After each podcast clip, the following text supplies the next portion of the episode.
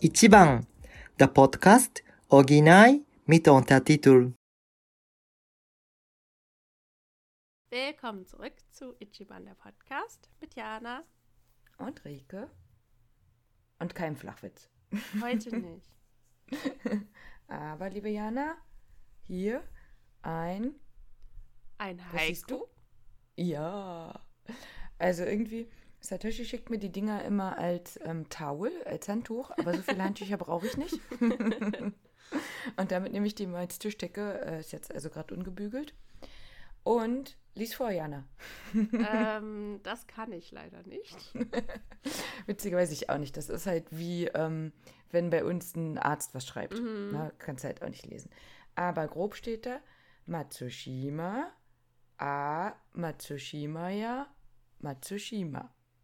Mhm. Wei weißt du woher? Mhm. Nein. Ähm, James May, Our Man in Japan, Mhm. wo er meinte, Matsushima wäre so schön, dass das das wichtigste, beste Haiku war, was darüber geschrieben wurde. Mhm. Matsushima, oh, Matsushima, ja, Matsushima. Haben wir. Okay. Also, heute geht's um Haiku. Matsushima. ja, um Words bubble up like Soda Pop. Mhm. Und da fängt es eigentlich schon an, ne? Also die ähm, japanische Übersetzung ist äh, gar nicht mit äh, Soda Pop, sondern mit Cider quasi, quasi ne? Mhm. Ähm, denn das Problem an Haikus ist einfach, die Übersetzung ist schwer. Mhm. Hm, machst du nix, ne? Ist aber nicht so schlimm, denn wir erzählen erstmal, äh, worum es überhaupt geht, warum wir heute Words Bubble Up like Soda Pop nehmen. Jana? Hast du geguckt, oder? Äh, ich hatte jetzt irgendwie verstanden, äh, sorry, also, äh, wenn ich heute verwirrt äh, wirke äh, während der Podcastaufnahme, dann müsst ihr mir das verzeihen. Ja. Ähm, also, ich fand's, also, wie, wie fandst du es?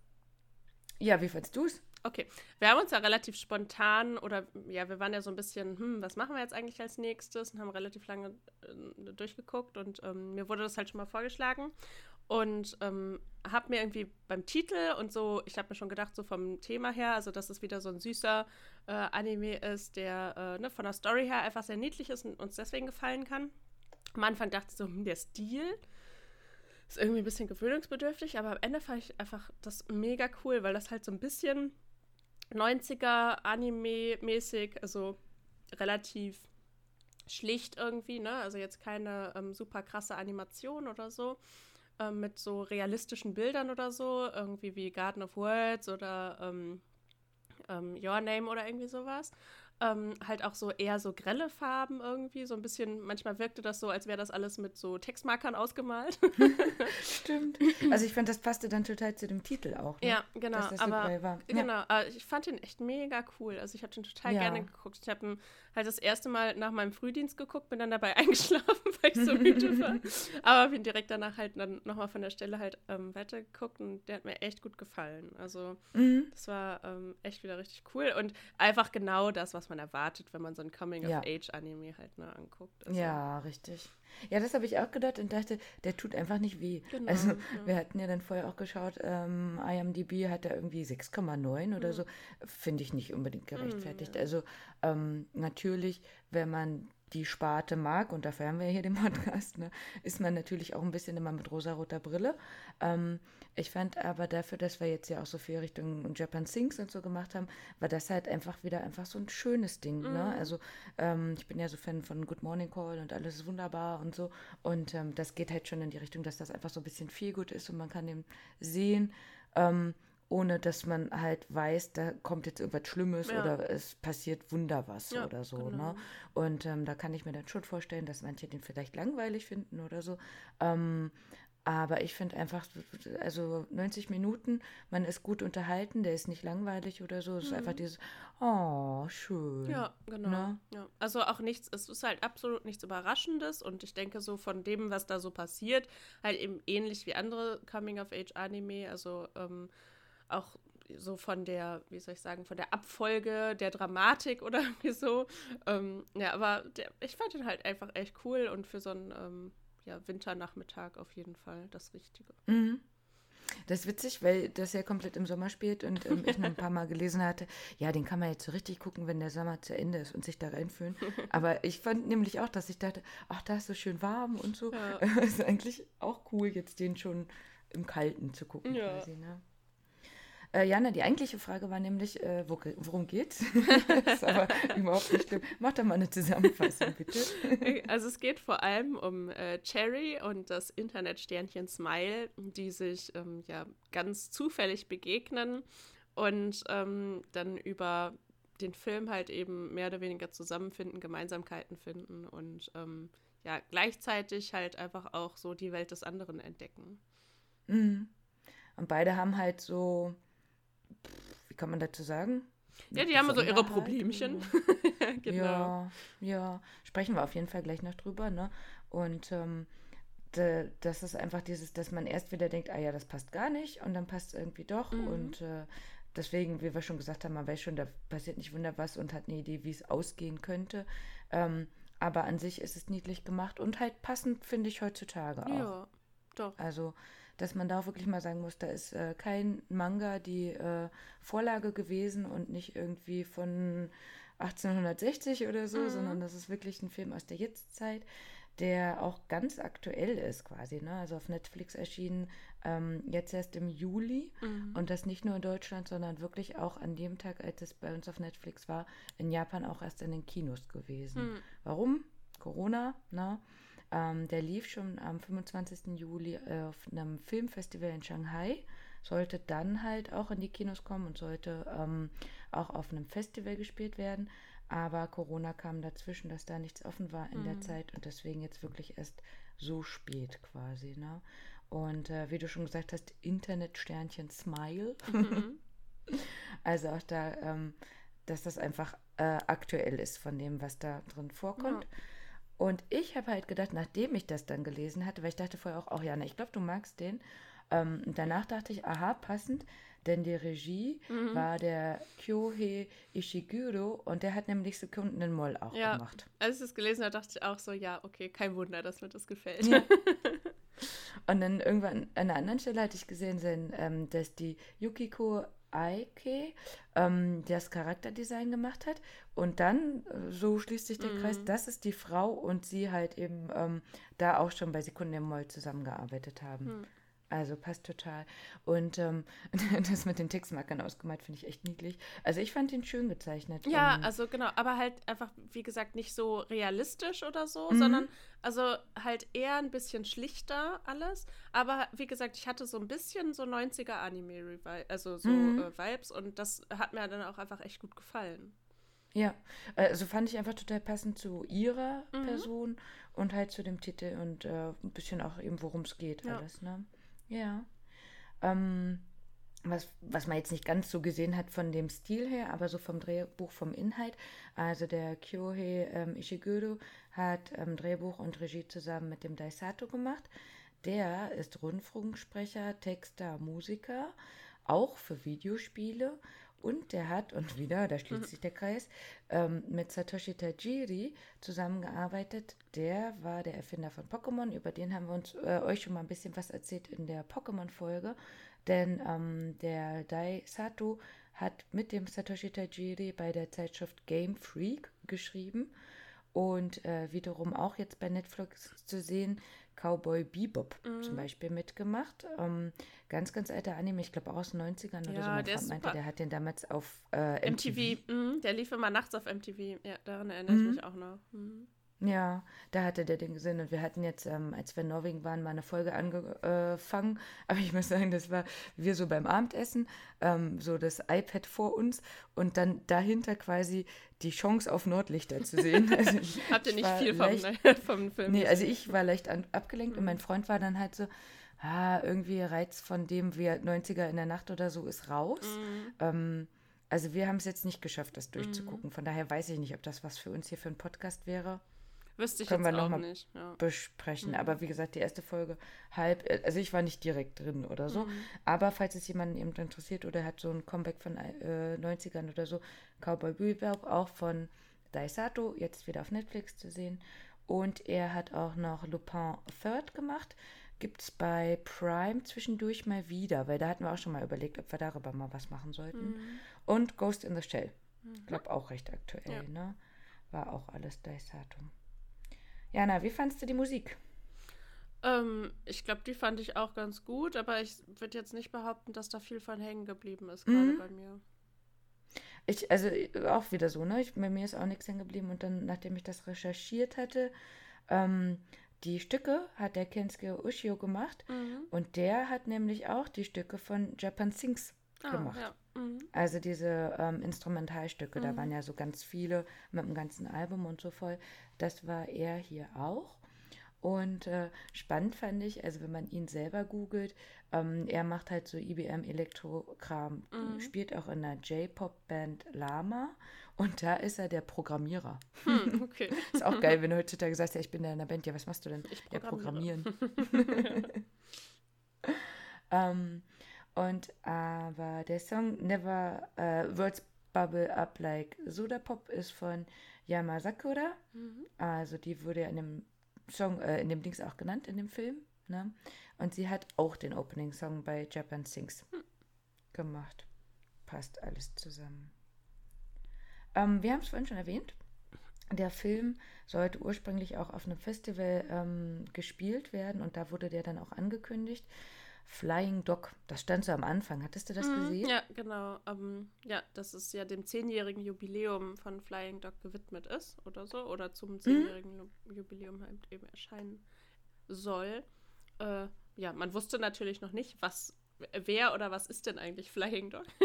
Und hätte jetzt gedacht eigentlich, dass das dann irgendwas damit zu tun haben äh, müsste. Also irgendeine Anime oder Manga oder was weiß ich was. Aber ist es ja gar nicht weil es ja ein japanisches Plattenlabel ist. Und das macht natürlich im Nachhinein dann wieder Sinn, ähm, weil es natürlich auch eben darum ging, ähm, dieses äh, ja, alte Plattenlabel, das ähm, einem der Figuren in dem Film eben gehörte.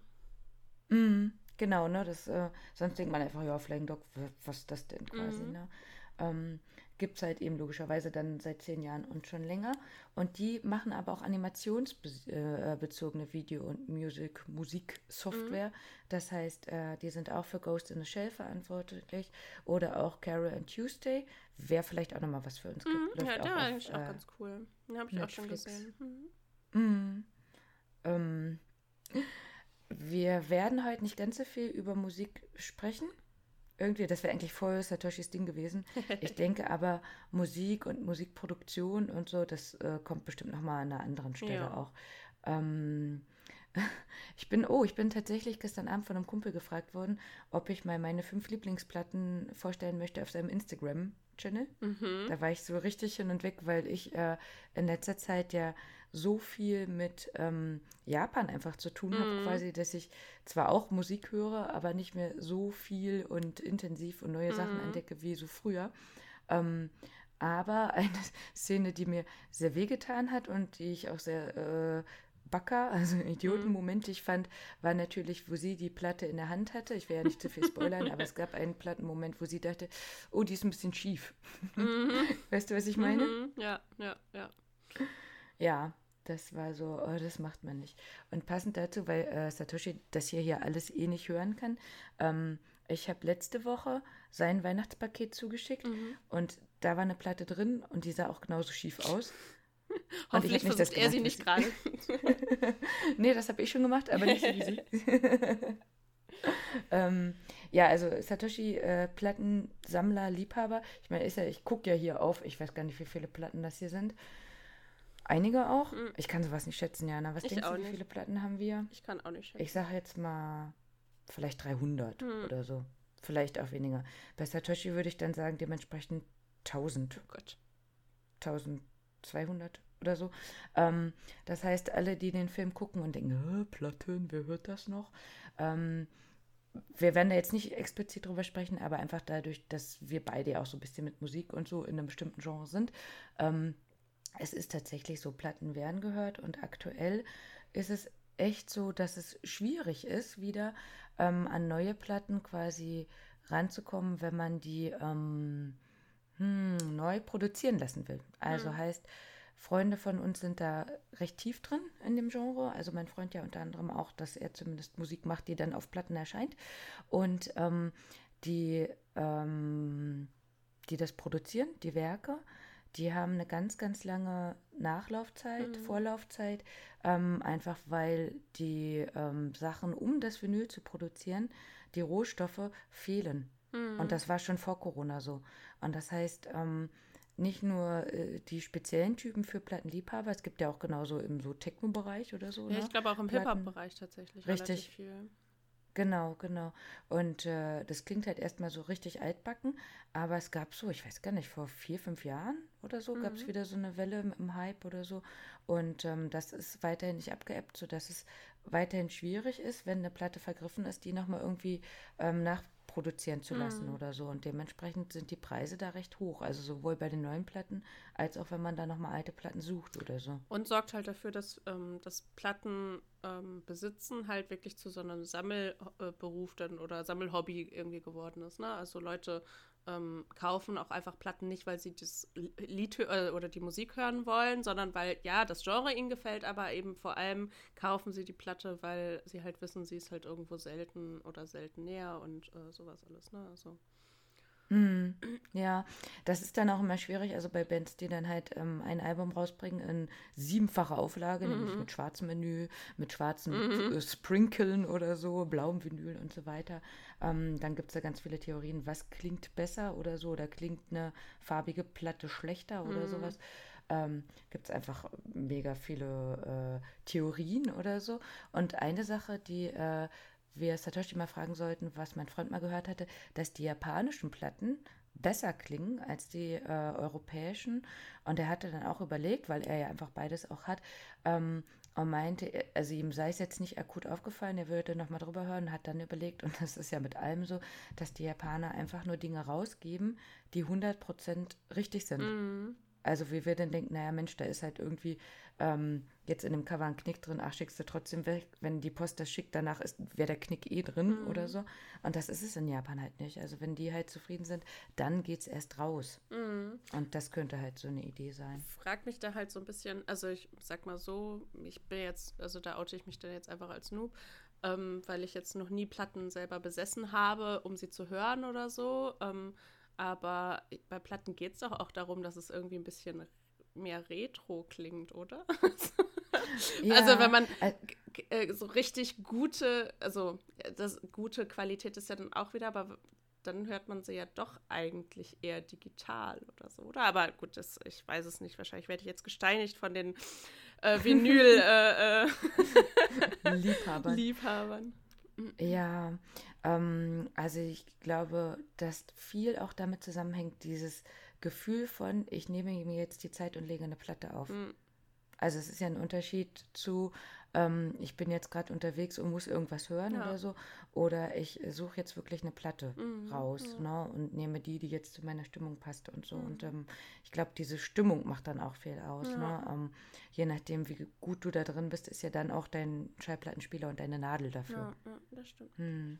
Ja, und klar, wenn du dann irgendwie das letzte Live-Album aus Pusemuckel mit 20 Zuschauern hast oder so, so wird dann auch die Platte klingen. Mhm. Aber wenn du da irgendwie eine Sonderauflage hast oder so und eine neue Plattennadel, ja, äh, da bin ich auch tatsächlich zu wenig drin. Ähm, aber spannend ist es auf jeden Fall, dass dieses Thema ähm, Platte gar nicht so weit weg ist, auch wenn eben neuere J-Pop-Bands halt sagen können, ich habe jemanden in der Band, der Programmierer ist mhm. und nicht der Gitarrist ist mhm. oder so. So, aber wir wollten halt auch über Matsushima, ah, nein, über Heiko sprechen. Mhm. Jana, hattet ihr das in der Schule? Ich glaube, das wurde mal so angeschnitten, aber ehrlich gesagt ist das einfach eine Gedichtsform, die ich nie richtig verstanden habe. Oh, also, ja, ich verstehe es, aber ganz ehrlich, könntest du ein Haiku jetzt einfach so schreiben? Absolut nicht. Ja. Und ich glaube aber auch deswegen, wegen so Sachen wie ähm, James May, wo er doch zu diesen Heiko-Experten gegangen ist und die haben einfach nichts gesagt. Und er hatte doch gesagt, am Ende seiner Reise will er ein Schreiben denen schicken ähm, und die haben einfach nicht geantwortet. Mhm. Und äh, dadurch, dass das so was krass Traditionelles ist, denke ich, ich würde dem nicht gerecht. Mhm. ähm, Und was ich spannend fand, Miyako hat mir erzählt, sie macht manchmal so ein Spiel mit Freunden oder Freundinnen oder so, wenn die so lange Zugfahrten haben und äh, es ist alles gesagt worden, Mhm. dass die sagen, die nehmen ein Thema oder halt, wenn sie gerade irgendwo sind, eine Region, haben drei Minuten und sollen dann ein Haiku dazu ähm, Mhm. mal eben sprechen, schreiben, wie auch immer. Spannend, könnte ich Mhm. absolut nicht. Ich glaube schon, dass es auch Übungssache ist, Mhm. ähm, tatsächlich. Aber ja, das ähm, irgendwie war das. Ich weiß nicht warum, weil eigentlich ist äh, die ähm, Erklärung zu Haikus ja auch sehr einfach, aber trotzdem ist es irgendwie nie so richtig bei mir so durchgedrungen. Also, ja. Mhm. Also ich denke einfach, wie gesagt, ich könnte dem nicht gerecht werden, deswegen mache ich es nicht. Ähm, jetzt sind wir nochmal bei meinem Freund, der halt ja eh in der Band spielt und auch eben viele äh, Texte schreibt. Und er hat, ich weiß es gar nicht, jetzt schon drei, glaube ich, für Satoshi geschrieben. Mhm. Also quasi aus Quatsch einfach. Mhm. Ähm, und zwei waren halt, also einmal, wo wir im Schwarzwald waren, dann eben zu der Schwarzwald-Situation. Eins war, wo wir in Frankreich am Strand waren, quasi zu der Situation. Und eins war, wo ähm, wir das erste Geburtstagsgeschenk geschickt hatten. Und man weiß ja nie mit der Post, wann es so Mhm. ankommt. Und äh, er das quasi zeitig aufgemacht hat. Ah, okay. Und dann war das quasi an dem Tag und dann mit, ähm, du hast es zeitig geöffnet Mhm. quasi. Das heißt, es war nicht traditionell zu dem, was wir jetzt gleich noch kommen werden. Ähm, aber ihm fällt es quasi tatsächlich leicht, sich grob an die ähm, Richtlinien zu Mhm. halten und das zu schreiben. Und ich glaube, ich müsste einfach viel länger nachdenken Ja, und würde dann schon was hinkriegen, wüsste aber trotzdem nicht, ob das gut wäre ja, oder so. ja. Also Haikus, ne, ich denke, ihr werdet es wissen. Denn wir hatten es, wie gesagt, auch in der Schule und wir mussten auch welche schreiben. Ah, okay. Und das ist aber was, wo sowohl Miyako als auch Satoshi ähm, sehr überrascht waren, dass das in Deutschland auch ein Ding ist. Mhm. Und ähm, ich weiß zum Beispiel Matze, den hatten wir auch damals mal erwähnt, äh, Grüße gehen raus, ähm, der hatte das auch in der Schule und war immer fasziniert davon. Mhm. Also der hat auch so aus Quatsch zwischendurch immer mal welche geschrieben. Ähm, also die traditionelle japanische Gedichtsform, ähm, generell heißen die Waka. Und es gibt auch noch andere davon, die Tanka und die Renga zum Beispiel.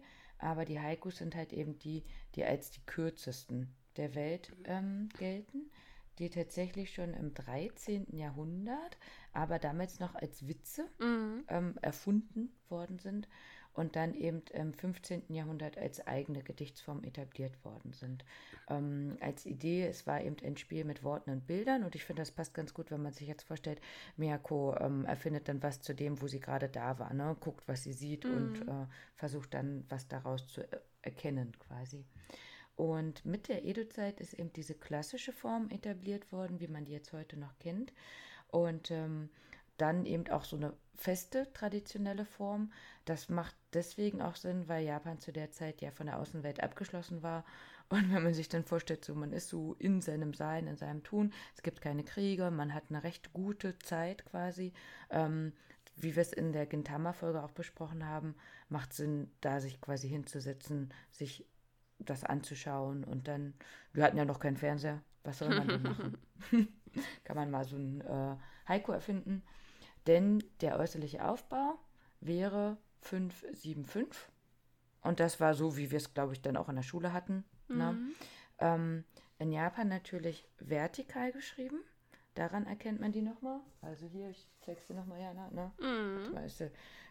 Ich habe das Mirko gestern, vorgestern auch gezeigt und meinte, für mich würde es jetzt gerade auch keinen Unterschied machen, ob es gerade hier auf dem Kopf stünde oder so rum Ja. oder so, ne? Aber man sieht, also es ist vertikal geschrieben, 575 und wir hatten natürlich gesagt, ähm, in der Schule Silben. Mhm. Und der Unterschied wäre halt eben, wenn man Japanisch kann, dass es aber eine Mora oder die Moren sind halt keine Silben. Mhm. Und äh, ich will das jetzt nicht allzu ausführlich machen, aber ähm, wenn man bestimmte japanische Wörter hat oder japanisch sich anhört, dann hört man, dass zwischendurch mal Pausen gemacht werden, obwohl das so mitten im Wort ist. Ähm, eine Idee wäre, wäre Yukuri, Mhm. wäre zum Beispiel langsam Mhm. oder sowas wie mach langsam ruhig dich aus oder sowas. Yukuri shimas. Und ähm, diese Pause ist quasi deswegen, weil äh, es gesagt wird, dass ähm, die Art Silbe, die die Japaner haben. Da müsste, und ich nenne es jetzt nochmal Silbe, aber das ist eigentlich eine Mora, ähm, jede Silbe wäre dann gleich lang, lang. Und wenn du dann zum Beispiel Nippon hast, Mhm. dann würdest du ja denken, im Deutschen Nippon, zwei Mhm. Silben oder so, ne? Und das wäre dann aber Nippon, hm, vier. Mhm. Okay. Also von ne, das wäre, würden wir NI schreiben, wäre aber quasi ein Hiragana. Dann Ö, das, was man nicht hört, Mhm. quasi, wo wir im Deutschen dafür zwei P schreiben würden. Ähm, und dann eben Po und N. Mhm. Und damit hast du vier Moda und oder Moren auf Deutsch ähm, und würdest dann ganz andere, anders die Haiku schreiben als bei uns im Deutschen. Mhm. Okay. Und deswegen ist es halt schwierig, das zu übersetzen, ähm, wenn du dann versuchst, auch noch das japanische Gedicht auf Deutsch so zu übersetzen, dass du dann auch wieder fünf Mohren, Ja, ja, gar nicht, stimmt. oder Silben oder Ja. sowas hast. Ne? Ähm, oder andersrum eben, wenn man dann Japanisch lernt und sich dann denkt, warum sind denn da zwei P? Also das ist ja, ich als Logopädin, ne, im Deutschen schon, wenn die, die mit uns Schule gemacht haben, sagen, ja, ich höre aber zwei P, Nippon, Mhm. sagt keiner, ich sage Nippon und wir machen das eben, weil das I kurz wäre und die Japaner machen da tatsächlich eine Pause und dann eben, manchmal hört man es und manchmal nicht. Aber dieses Yukuri oder so, Yukuri, da hört man es halt tatsächlich, ne? Ähm, logisch, je schneller man spricht, hört man es dann auch nicht mehr so doll oder so. Ähm, macht aber auf jeden Fall das schwierig, wenn man es dann versucht, zu, genau zu übersetzen, wenn es nicht gerade Matsushima ja ist oder so. ähm, ja, na, du darfst mal sagen, was der Inhalt ist. Es soll immer darum äh, gehen, eine besondere Stimmung oder eine Momentaufnahme zu schaffen. Und äh, deshalb gibt es halt auch immer ein Jahreszeitenwort, Kike. Mhm, Ähm, Kigo, genau. Kigo. Also das wäre von Kisetze ist ähm, der, die Jahreszeiten und Go ist die Sprache. Kigo. Mhm. Ähm, zu, es kann zum Beispiel das Wetter sein, also zum Beispiel ein Abendschauer. Ähm, Yudachi, ein Tier, zum Beispiel Zikaden. Semi. Oder die Natur, zum Beispiel Kirschblüten. Komm ja, Anna, das weißt du. Sakura. Hi. Ähm, es kann aber auch sein, dass man eben ein passendes Erlebnis, ähm, also zum Beispiel das Betrachten des Herbstlaubes, Momichi oder Momichigari. Mhm. ähm, beschreibt. Und das war doch im Film gleich am Anfang, ne, wo er nachgeschaut hat in seinem Wörterbuch, ob das ein Kigo ah, ob es ist. ein Jahreszeichen Kannst du dich- Ja. Mhm. Genau, genau. Da gibt es tatsächlich ähm, Jahres-, also äh, Bücher dafür, Mhm. ähm, wo er auch gesagt hat, es gibt, er, er nimmt aber lieber Bücher. Ähm, ich hatte Miyako gefragt, also sie hat solche, Schu- also sie weiß, dass es die Bücher gibt und ich dachte jetzt vielleicht in der Schule hätten die das irgendwie gehabt oder so, aber sie meint, nee, also ähm, die wussten, dass genau sowas in den Anführungen Mhm. verwendet wird. Ähm, und die gibt es tatsächlich, dass man die auch kaufen kann. Es gibt auch sehr viele, als sie dann nochmal für uns nachgeguckt hat. Ähm, aber war jetzt nicht so wie, ich gebe euch jetzt jedem mal eins und dann Ja, guckt ja. ihr mal danach oder so. Hm. Also ähm, Haikus müssen sich nicht reimen, wie in irgendwie klassischen Gedichten, die man so kennt. Ähm, und äh, sie werden nur in Hiragana geschrieben. Oder andersrum, wenn die nur in Hiragana geschrieben werden. Ah, wenn sie nur in Hiragana geschrieben werden, kann es völlig verschiedene Lesenarten oder Inhalte haben. Und auch inhaltlich ähm, sieht dann das erstmal nach Naturgedicht aus, ist aber zum Beispiel buddhistisch. Mm. Also ähm, jeder, der so am Anfang Japanisch lernt, lernt ja erstmal die Hiragana. Mhm. Und dann hast du halt dieses wa, was äh, ja einfach nur ein Partikel ist für äh, was denjenigen betrifft. Mhm. Jana wa, also dann geht es um Jana. Ähm, aber zum Beispiel haha, also meine Mutter, wird genauso wie dieses wa geschrieben. Mhm. Und dann hättest du hahaha geschrieben und das heißt übersetzt, Mam, was Mama betrifft oder so. Mhm. Und äh, was im äh, Words Bubble Up auch drin vorkommt, ist zum Beispiel H als Zahn, Mhm. ne? Mhm. Smile. Ähm, und äh, das heißt, da, da, ich, am Ende war das irgendwie, du hast das falsche Kanji ge- genommen, aber eigentlich ist es auch das Richtige oder so. Ne? Mhm. Das heißt, wenn du einfach verschiedene Kanji hast, dann ähm, kann das wird es gleich ausgesprochen, einfach weil es im Japanischen ja nicht so viele Aussprachmöglichkeiten gibt, aber so viele Schreibmöglichkeiten. Und damit wird dann in äh, Haiku halt auch gespielt. Ähm, und wenn du halt als Anfänger Japanisch lernen da denkst, bitte schreib alles für mich in Hiragana, damit ich irgendwie eine Idee habe, was es heißt, das geht nur so lange gut, wenn halt eben dein Wortschatz auch eingeschränkt mm, ist. Ja. Aber sobald du mehr Wörter hast, quasi. Ach genau, Blatt ist nämlich das andere zum Beispiel, also Faha jetzt zum Beispiel. Ähm, aber da gibt es halt einfach ganz viele und dann wird es irgendwann unübersichtlich. Mm, mm. Ja. Jana, möchtest du uns das, das Haiku, was denkt, was Satoshi das bekannteste wäre und Atsushi denkt es auch, vorlesen? Also auf Deutsch ja. okay. Gut, pass auf, wir, wir machen ich Japanisch, du Deutsch. Ja? Mhm. Furu ike, ja? In einem alten Teich. Kawa zuto mu. Springt ein Frosch. Misu no oto. Wasserplätschern. Wäre eine Übersetzung. ne? ähm, das ist von. Wo haben wir? Basho Matsuo. Mhm. Und das ist einer der bekanntesten Haiku-Schreiber. Und ähm, ich hatte halt äh, Atsushi Miyako und eben äh, Satoshi gefragt, was die denken, welches so das bekannteste wäre. Und sowohl Atsushi als auch ähm, äh, Satoshi fanden das. Miyako meinte noch ein anderes. Sie meinte Shizuka Saya, Iwani, Iwani Shimiru Semi Oko Oe wäre das Geräusch der Zikaden, die die Felsen durchdringen, hm. als eine Übersetzung. Ähm, auch das bei, bei, von Bashomatsu quasi. Ähm, der ist ein sehr alter, sehr berühmter Dichter.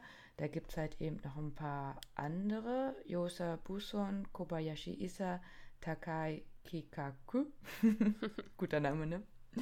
Ähm, die quasi in Japan so auch mit die berühmtesten sind. Und ähm, inzwischen, wie gesagt, ich hatte es ja auch in der Schule. Ähm, mein Freund meinte, der hat es nicht. Mhm. Aber ich weiß auch nicht, ich glaube irgendwie siebte, achte Klasse oder so mussten mhm, wir sowas das machen. Dass, dass wir auch selber welche schreiben mussten. Und ich weiß nicht mehr genau, ob wir unbedingt so eine, ähm, also ein Kiko mit drin haben mussten. Aber ich glaube schon, dass das irgendwie um Natur ging. Mhm. Oder so, ne? Und ich finde, Haiku ist auf jeden Fall so ein Wort, was man ähm, nicht in die Richtung sagt, so was wie sagt man was über Japan Haiku, aber wenn du sag, hörst Haiku, sagst du ja, kenne ich auf jeden Fall. Ja, ja, genau, würde ich auch sagen. Mm.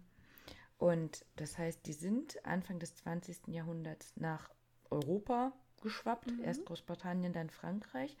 Und aber so 1920 haben auch deutsche Dichter angefangen. Also Rainer Maria Rilke hat ganz viele geschrieben, Franz Blei und zum Beispiel ihr gelben Chrysanthemen ist eine Haiku-Sammlung von Anna von Rottauscher mhm. oder so. Und inzwischen gibt es auch seit 1988 die Deutsche Haiku-Gesellschaft. Mhm. Das war auch ein Grund, warum ich hier heute keins schreiben wollte. Aber ich würde ja jetzt schon, ähm, also zumindest verstehe ich das so, also zum Japanischen gehört ja auch diese Kalligrafie dazu, oder? Also das ja. ist ja ziemlich fest damit verwoben und das hat man dann ja im Deutschen nicht wirklich. Also ich glaube, man hat auch, man kann auch äh, Gedichte auf Deutsch irgendwie kalligrafisch darstellen, aber die Bedeutung ist ja irgendwie eine andere auch, ne? Also mhm. ähm, ja. Ja, also das ist schön, dass das nochmal erwähnst, das stimmt auf jeden Fall. Ähm, das also wenn man sich jetzt wieder vorstellt, alte Edo-Zeit, man hatte Zeit quasi, mhm. ne? Und hat ja dann wirklich das auch als Hobby mhm. gemacht, mhm. ne? Und wenn man dann eben sagt, Worte und Bilder, ähm, es gibt eine NHK-Doku, wo das jetzt heutzutage gemacht wird mit, ähm, jemand schießt ein Foto und erfindet dazu ein Haiku. Das wäre dann heutzutage mhm. die Idee davon, ne? Weil damals Malen ja ein bisschen länger gedauert mhm. hat, ne? Ähm, und es gibt halt wirklich ganz viele Kalligrafiekurse, wo dann natürlich auch ein Haiku zum Beispiel genommen wird. Ne? Oder unter Japanern hört man immer wieder, was ist denn dein Lieblingskanji? Mhm. Ne, wo du im Deutschen ja nie fragen würdest, was ist dein Lieblingsbuchstabe, Jana? Oh. Sag mal. ah, ah. Ne, und ähm, das stimmt, das passt schon echt gut dazu. Ne? Und wenn du halt ähm, dann vielleicht damit spielst mhm. und sagst, ich will es freilassen und ich nehme halt nur Hiragana, machst du es nicht. Aber wenn du halt tatsächlich das sehr schön auch schreiben kannst, ähm, oder halt ähm, ein tatsächliches Lieblings-Haiku hast oder so, dann hängst du dir das vielleicht auch als Bild an die Wand. Mhm, ja. Ja. Ähm, oder vielleicht auch im Restaurant ja. oder so, dass dann da mal ein Haiku steht. Das war auch der Grund, ähm, warum wir dann eben Satoshi nochmal gefragt haben, wie sieht es denn aus mit äh, Haikus im japanischen Alltagsleben? Wo findet man die oder so? Weil genauso wie es eben hier mit meinem Handtuch decke, wie auch immer ist, ne?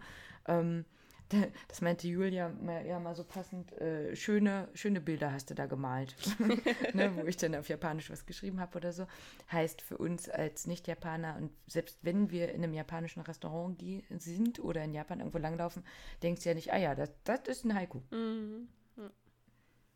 Jana, was hat Satoshi gesagt? Ja, also in der Schule ähm, musste Satoshi nicht so viele Haiku lesen. Ähm, die haben zwar auch Gedichte gemacht in der Schule und auch manchmal Haikus gelesen ähm, oder sie in den Schulbüchern gesehen, aber er hat vielleicht nur ein oder zweimal im Jahr darüber gesprochen.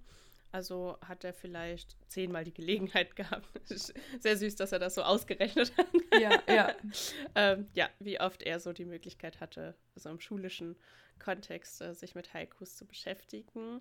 Aber er sagt halt, außerhalb der Schule gibt es auch ganz viele andere Gelegenheiten, ähm, zum Beispiel halt ne, touristische oder berühmte Orte. Da sind dann oft steinerne Denkmäler, in denen dann zum Beispiel ein Haiku dieses Orts eingraviert ist. Ähm, das gibt es zum Beispiel in Tokio. Genau, ganz kurz dazu. Das, ähm, da hatte ich dann zwischendurch nochmal nachgefragt. Ähm, ich denke, das wird auch unser Folgenbild werden. Also dieser Matsubosho, ähm, der hatte nämlich passend dazu ähm, in Tokio angefangen, ähm, da eine Reise zu machen. Jetzt gucke ich mal ganz kurz, weil ich es hier nicht drin habe. Es ist äh, auf äh, gemischt äh, Englisch-Japanisch. Mm. I can't think of it right away. Nein, aber er hat was gefunden. Senju Ohashi Bridge. Und davon, denke ich, wird unser Folgenfoto auch sein, ähm, wo halt eben der äh, Matsubasho seine Reise begonnen hat. Da ist eine Statue von ihm zu sehen und äh, seine Haiku-Sammlung hat er da angefangen. Das, was man da sehen kann, ist ähm, dieses, wie ist das, Tenga, glaube ich? Also ein längeres quasi, nicht unbedingt ein Haiku, aber ähm, also das ist ja nicht sechste Mal einmal kurz, weil du es ja dann später erst sehen wirst, diese mhm. Brücke, mhm. wo er, die sah natürlich damals nochmal anders aus, aber so sieht das dann in Stein mhm. gemeißelt mhm. quasi aus, wo er dann auch nochmal hier am Wasser auf der Statue sitzt, sozusagen. Und sowas gibt es halt an touristischen Orten immer wieder, dass dann quasi der Blick in die Richtung ist, wo das Haiku auch quasi geschrieben worden ist, was man da gesehen ja. hat. Und dass man dann quasi davor sinnen kann, sozusagen, das Haiku liest und sich dann das auch vorstellen kann, wie es damals gemeint worden ist. Okay. Ähm, ja, er sagt halt auch, ne, Haikus sind ja schon auch einfach eine, ähm, ja, ein Teil der Kultur und deswegen lernt man das auch einfach beiläufig kennen, wenn man in Japan aufwächst. Ähm, oft ähm, ja, werden halt eben die Haikus von Matsu Bosho oder Kobayashi Isa ähm, in den Medien äh, dargestellt, sodass man immer mal wieder im Alltag damit auch in Berührung kommt und dann auch einfach so automatisch ähm, lernt, damit umzugehen oder sie zu verstehen. Ähm, die sind also ähnlich eigentlich wie so Jap halt, äh, alte japanische Volksmärchen, ähm, ja, im Leben der Japaner einfach mit verwurzelt. Ja. Heißt, äh, wir haben quasi gefragt und äh, erstmal war es so, Heiko, keine Ahnung. Und dann aber so mit den Nachfragen, dann kam halt doch eben ein bisschen. Also Miyako sagte auch dasselbe so, von wegen, ähm, sie hat es jetzt nicht so schön ausgerechnet. das ist der Beruf. Ähm, aber dass äh, sie auch meinte, äh, Grundschule und Mittelschule hatte sie das auch gehabt. Und halt, äh, sie hat auch selber welche geschrieben. Ähm, und äh, meinte auch so, ähnlich wie Satoshi, man hat die dann einfach zwischendurch so in den Schulbüchern auch mal gesehen. Mhm. Und sie meinte erstmal heutzutage wäre da nichts mehr, was sie jetzt im Alltag so dazu finden würde. Und ich hatte aber äh, zur letzten Folge gefunden, dass der, also Documentary, wenn, falls mhm. ihr es gehört oder nicht gehört habt, ähm, der Tushifumi Fujimoto war einer der Teilnehmer von der vierten Staffel von Documental und den anderen auch. Und bei ihm hatte ich nämlich gefunden, dass er wohl Haikus geschrieben hat und hatte dann eben nochmal eine Show gefunden, die natürlich auch Atsushi wieder guckt. das wäre äh, Prebatto. Mhm. Ähm, das ist eine Varieté-Show und die beinhaltet quasi auch alte Sachen wie Haikus und Ikebana und die machen dann immer nochmal so Wettbewerbe quasi. Mhm. Und ähm, es gibt halt ein Lehrbuch, eben einer der dritten Klassen quasi für Schüler, der Junior, also der Mittelhighschool. Und die enthält von diesem Jahr tatsächlich Beispiele von den Haikus, die eben der Fujimoto gemacht hat. Okay. Auch witzig, ja. oder? Also, dass das so aktuell dann quasi ist. Ne? Das heißt, ähm, der Toshimi Fujimoto hat äh, immer mal wieder in solchen ähm, Haiku-Wettbewerben teilgenommen und hatte halt eben auch ein gutes Ranking quasi erreicht. Und äh, in dieser Prebatto-Show ähm, vom jetzt Juli letzten Jahr, ah, witzigerweise ein, ein Tag nachdem äh, der Film rauskam. Mhm. Ne? Ähm, nee, oder letztes Jahr war das und der Film kam dieses Jahr, okay. Ähm, da hat er quasi in der äh, Vorrunde quasi auch mit teilgenommen und ich weiß gar nicht, ob er da auch gewonnen hat, aber er hat schon dreimal an diesem Titelwettbewerb sogar teilgenommen und äh, er wurde auch von so einem Haiku-Meister irgendwie gelobt, dass er am Anfang so schlecht wäre wie ein anderer.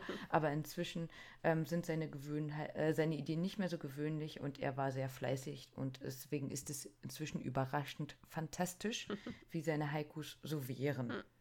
Also auch heutzutage. Und Mirko hatte noch für uns rausgefunden, Jana, dieser prototypisch grüne Tee, Ocha. Weißt du, wen ich meine? Also dieser in der Flasche, grüne Flasche. Wenn man so irgendwie in einem Japan-Laden ist, gibt es den immer. Grüne Flasche, da steht einfach Ocha, also grüner mhm. Tee drauf oder so. Mhm. Ähm, die haben auch jedes Jahr einen Wettbewerb und die ähm, Seite von denen, die ist tatsächlich auch auf Englisch. Mhm. Also ich weiß gar nicht, ob wir da auch teilnehmen könnten oder so. ähm, also heißt quasi so alt wie es ist, es ist immer noch im Alltag. Mhm. Ja, das stimmt. So, und der Cherry, der ja übrigens Sakura hieß, ne? Hm. Der, äh, oder Cherry Boy. äh, Cherry Boy, Querverweis. Terrace House. Mhm.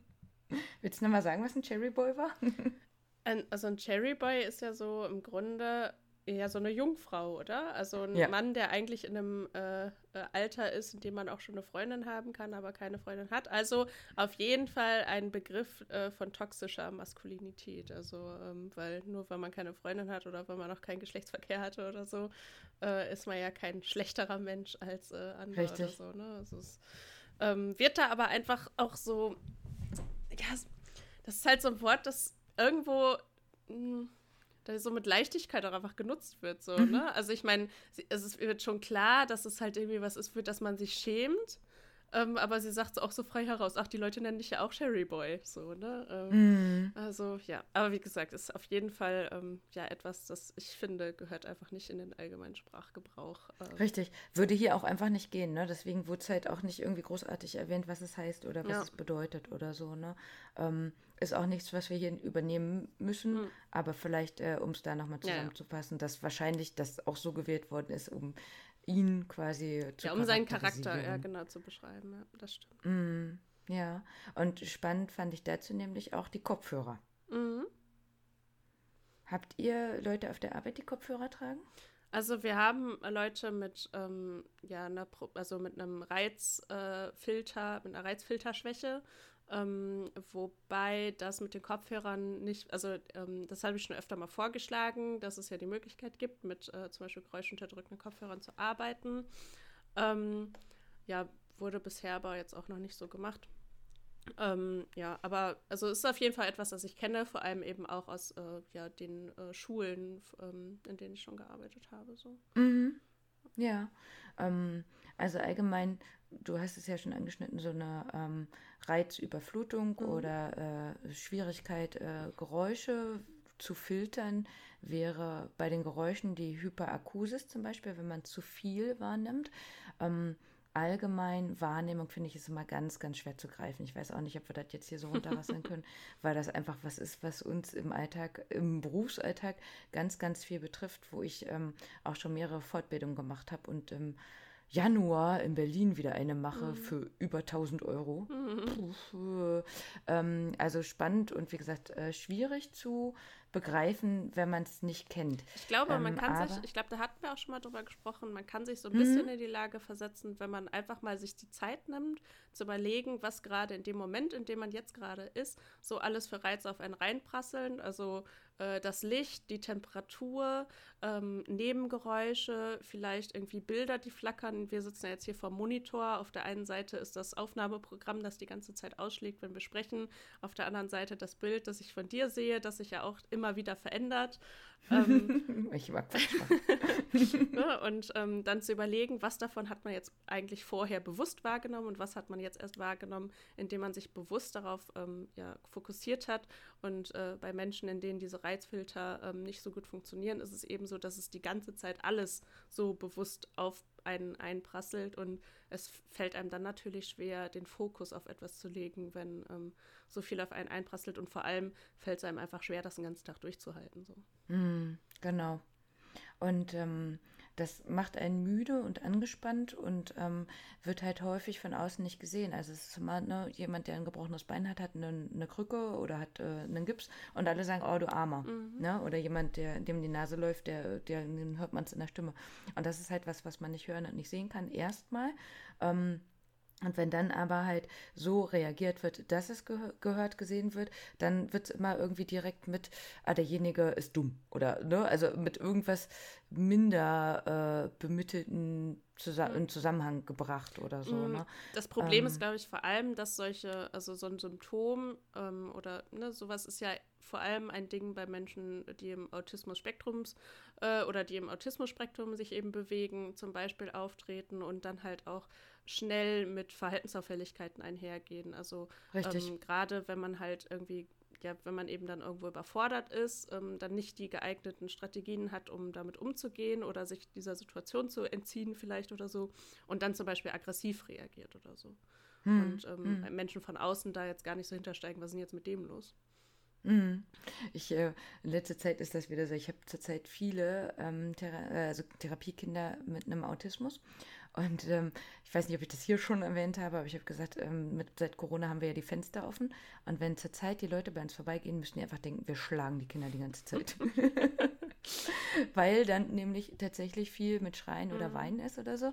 Und äh, da sind aber zwei Kinder mit dem Autismus und noch eine einfach so, weil der so süß ist, dabei, also drei, die gerade weinen, weil sie nicht gehen wollen. Mm.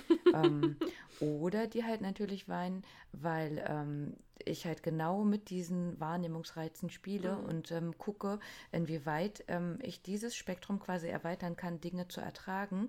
Und wie du gesagt hast, wenn was nicht ertragen werden kann, dann wird da erstmal, also in deren Version adäquat reagiert, aber eben in für uns normalen Versionen nicht mhm. adäquat reagiert. Und das klingt nach außen hin wie, oh Gott, dem geht es gerade ganz schlecht. Mhm, ja. und ähm, aber, also ich also ich mache es ja schon seit ein paar Jahren und ich habe tatsächlich inzwischen Kinder dabei, die inzwischen ähm, jetzt gerade dazu gebracht werden sollen, auf die Regelschule zu mm. gehen. Oder bei dem einen Mädchen, die jetzt äh, vorletzte Woche die Einschulungsuntersuchung hatte, wo nicht mal gesehen worden ist, dass sie einen Autismus hat. Mm.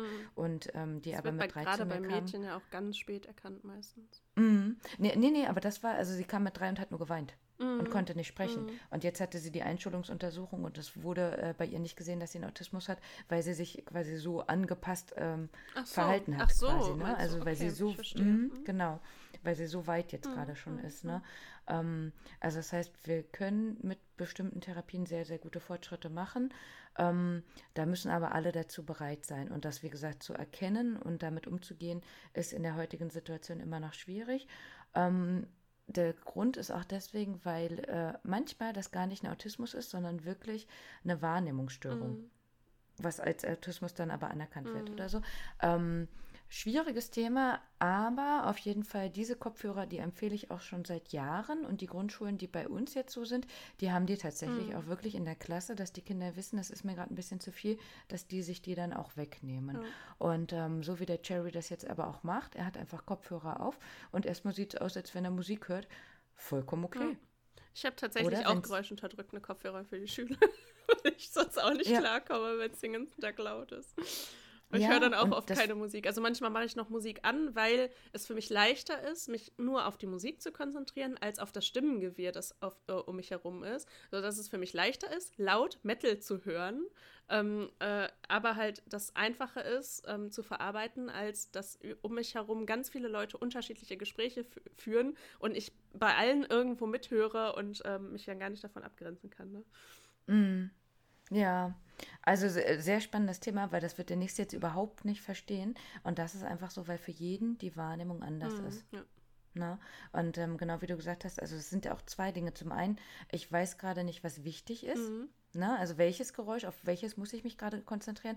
Und das Zweite ist dann noch, wenn ähm, das Gehirn sich nicht merken kann, was davon wichtig war oder wie sich das anfühlt. Also wenn ich das auch immer wieder verändern muss mhm. quasi. Ne? Wenn ich weiß jetzt, ich hocke jetzt hier schon seit einer Dreiviertelstunde angelehnt an dem Stuhl und ich weiß, wie sich mein Rücken damit anfühlt und derjenige muss es immer wieder neu nachempfinden ja. oder so. Da kommt viel zusammen, was für den Außenstehenden schwierig aussieht.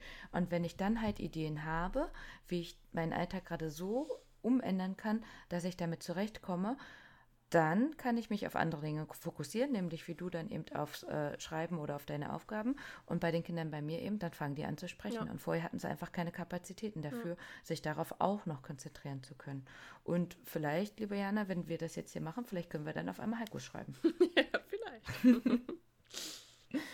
ja, spannend, denn genau dieses Thema, vor allem halt mit dieser Hyperakusis, ne? also dieses Ich höre zu viel, ich nehme zu viel wahr, ähm, ist in Japan seit zwei, drei Jahren auch ein Trendthema. Mhm. Also das heißt, es hat äh, da eben den Namen Chokaku, Gehör, Kabün, Überempfindlichkeit, also Chokaku Kabün, ähm, kann man da auch googeln. Das heißt, ähm, das ist bei uns nicht unbedingt ein Thema. Bei uns ist eher so Thema, glaube ich, Hochsensibilität mm, gewesen. Ja. Aber wirklich Thema Hyperakusis wäre in Japan eben, dass man sagt, ähm, man findet da auch tatsächlich diese Kopfhörer nicht unbedingt für Musik, sondern eben für diese Geräuschempfindlichkeit. Mm. Und äh, Miyako hat gesagt, sie denkt schon, dass es ne, dass nicht jeder das jetzt auf einmal hat. Also mhm. Also das ist so wie bei uns Borderline oder was gab es, also so Mode, Burnout, Burnout mhm. meine ich, ne?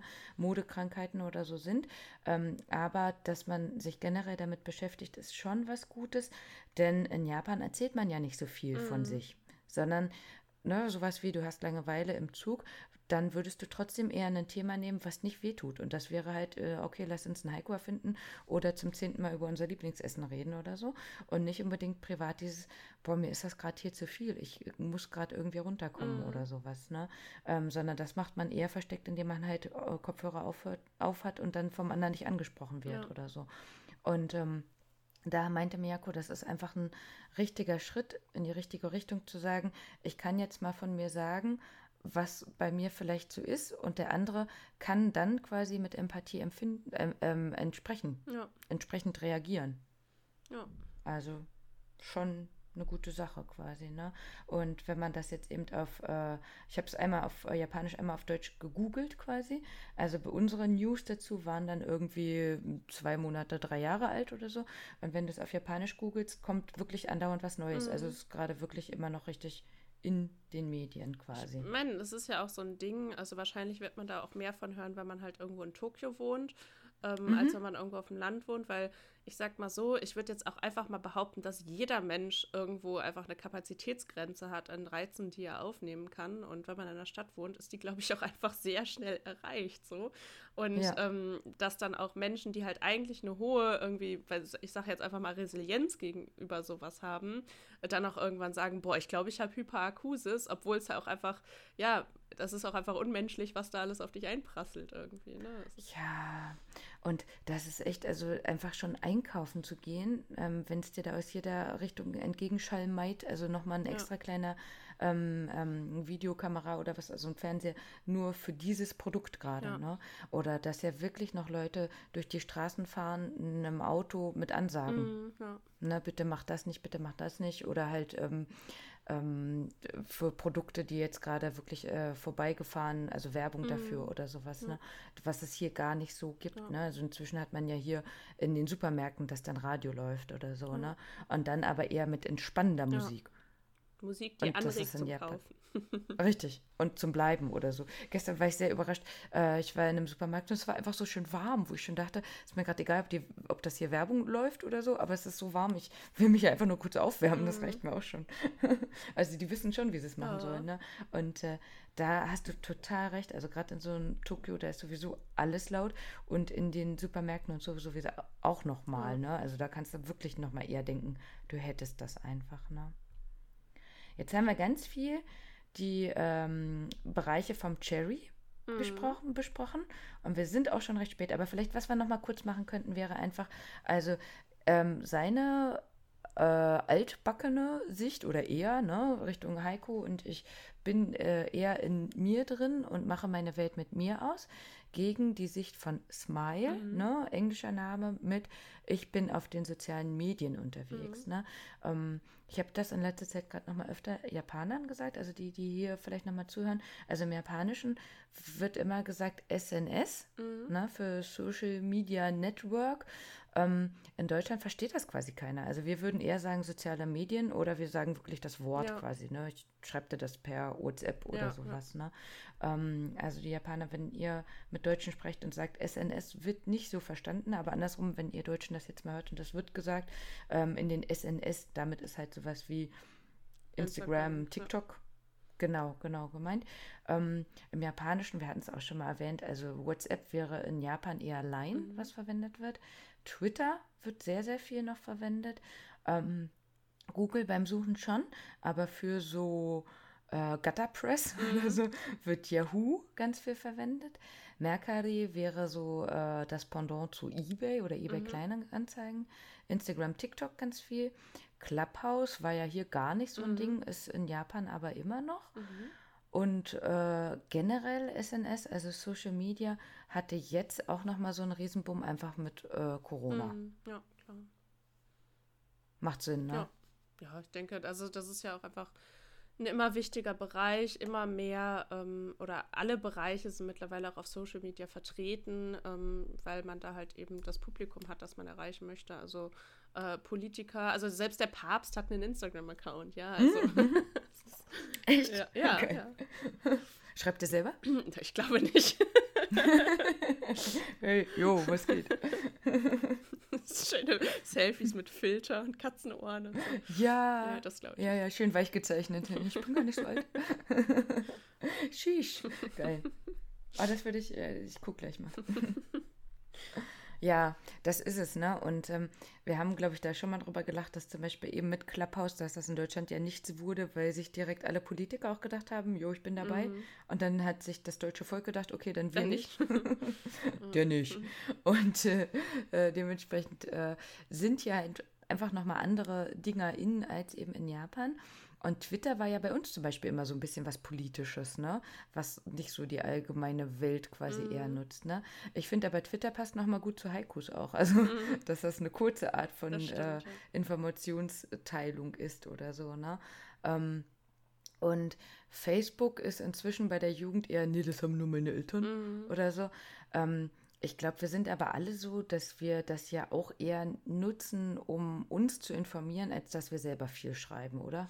Also ja, mh, ich nutze Social Media halt irgendwie tatsächlich auch nur, um selber was anzugucken. Ich glaube, mein letztes Foto, das ich auf Instagram gepostet habe, ist mittlerweile schon drei Jahre her oder so. Also ähm, das mache ich auch echt gar nicht mehr. Auch irgendwie Stories zu posten wäre jetzt auch eher sowas, wenn ich halt irgendwo wirklich so unterwegs bin und was erlebe. Und das mache ich ja einfach selbst nicht mehr. ähm, äh, tatsächlich ist es bei mir aber, glaube ich, auch so. Also ich glaube, jeder hat ja so ein Mitteilungsbedürfnis. Ne? Jeder hat ja irgendwie, und gerade jetzt in Zeiten von Corona, wo du halt viel irgendwie zu Hause bist und wenig Kontakt zu anderen hast oder zu einer großen äh, Masse an Menschen, ähm, ganz ehrlich, so meine WhatsApp-Gruppen sind meine persönliche Social-Media-Plattform, glaube ich. Also ich glaube, bei unserer WhatsApp-Gruppe war das ja auch gerade am Anfang von Corona echt Oh ja. extrem. Ähm, jetzt hat das ja, also ist das ja ein bisschen wieder so abgeflacht, aber wie auch, weil man tatsächlich wieder mehr erlebt irgendwie. Aber ich habe ja auch noch so zwei andere WhatsApp-Gruppen mit Leuten so vom Zocken oder mit le eben Leuten aus meiner Klasse. Und ganz ehrlich, da schreibe ich halt so alles rein, was ich vielleicht früher auf meine Facebook Pinnwand geschrieben habe oder so. Also wenn mich irgendwas komplett ab ankotzt oder so, dann äh, schreibe ich es da rein. Oder wenn ich irgendwas Tolles erlebt habe, dann schreibe ich es da rein. Ähm, und das ist für mich auch irgendwie persönlich die bessere Variante, weil ich mich auch immer komisch fühle, so einem Riesenpublikum zu öffnen und äh, irgendwie das Gefühl zu haben, ich erzähle es jetzt jedem Hans und Franz, ähm, anstatt meiner kleinen ausgewählten Gruppe. Ähm, ja, die, äh, das, da fühle ich mich irgendwie wohler mit. Ja, ähm, ich glaube, das, was die Smile ja auch macht, sie sagt ja irgendwie, wenn man das privat erzählt, interessiert das keinen mm. oder so. Und wenn man das dann teilt, dann schon mal eher mm. oder mhm. so. Ähm, ich glaube, sie hatte einfach ein anderes Mitteilungsbedürfnis als das, was wir haben. ne? ähm, und ähm, ich, also ich kann das schon verstehen, wenn du so auf dem Dorf wohnst oder so und hast vielleicht auch noch mal ähm, vielleicht andere Hobbys oder mhm. so. Ne? Wir hatten ja auch schon mal gesagt, dass wenn man einen speziellen Musikgeschmack hat und man hat dann in dem Ort gerade keinen, der den, den gleichen teilt oder die gleichen Hobbys hat, dann hat man damit im Internet natürlich nochmal andere Möglichkeiten, auch andere Leute, Freunde kennenzulernen oder so. Ne? Ähm, privat sehe ich das genauso wie du. Also das, was ich erlebe, kriegen halt meine Leute mit. Ähm, wofür wir ja hier Instagram noch nutzen, ist einfach häufig, wenn wir Bilder eben von unseren japanischen Freunden kriegen, mhm. ähm, wo ich dann einfach denke, auch so, das sieht man hier nicht. Mhm, ja. Also jetzt letzte Bild Instagram war zum Beispiel ähm, Donuts von Mr. Donut, ähm, die dann halt die Pokémon-Formen mhm, hatten. Ja oder so, wo ich immer denke, äh, warum, warum gibt es das hier nicht? Das ist doch gar nicht so schwer, das kann man doch hier auch machen, mach das doch mal oder so, ne? Also einfach Dinge, von denen wir denken, die sind so schön, dass man die mal teilen sollte, ja. weil das schade wäre, dass das untergeht, weil das manchmal auch so Schnappschüsse sind, die äh, von unseren Freunden nebenbei gemacht worden sind. Also, dass die sich dem auch nicht bewusst sind, dass das was Besonderes ist, sondern dass die jetzt einfach schon wissen, was wir besonders finden mhm. und das mhm. dann für uns machen.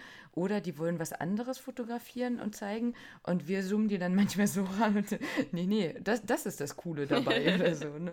ähm, ja, das finde ich halt spannend, weil ich dann denke, ähm, dadurch, dass man ja eben auch noch nichts hier erlebt oder so, ne, ähm, da dann einfach den Alltag zu teilen, was wir erleben und das dahin zu schicken und umgedreht, mhm. das finde ich ist dann nochmal spannend, so vom Austausch. Ähm, ist aber nicht unbedingt sowas wie, äh, mein Therapiekind kann jetzt so und sowas sagen ja, ja, genau. oder sowas. Ja. Ne? Das ist dann eher das, was die Freunde hier mitkriegen oder so.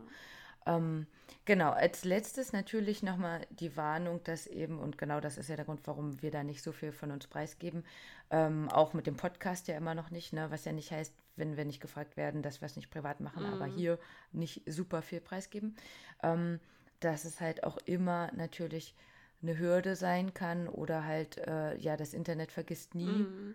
Ähm, man sich ja auch gut überlegen soll, mit wem man was teilt, weil man einfach nicht weiß, wann was wie falsch interpretiert wird oder von, von doch dem Falschen vielleicht gehört oder mhm. benutzt wird oder sowas. Ne?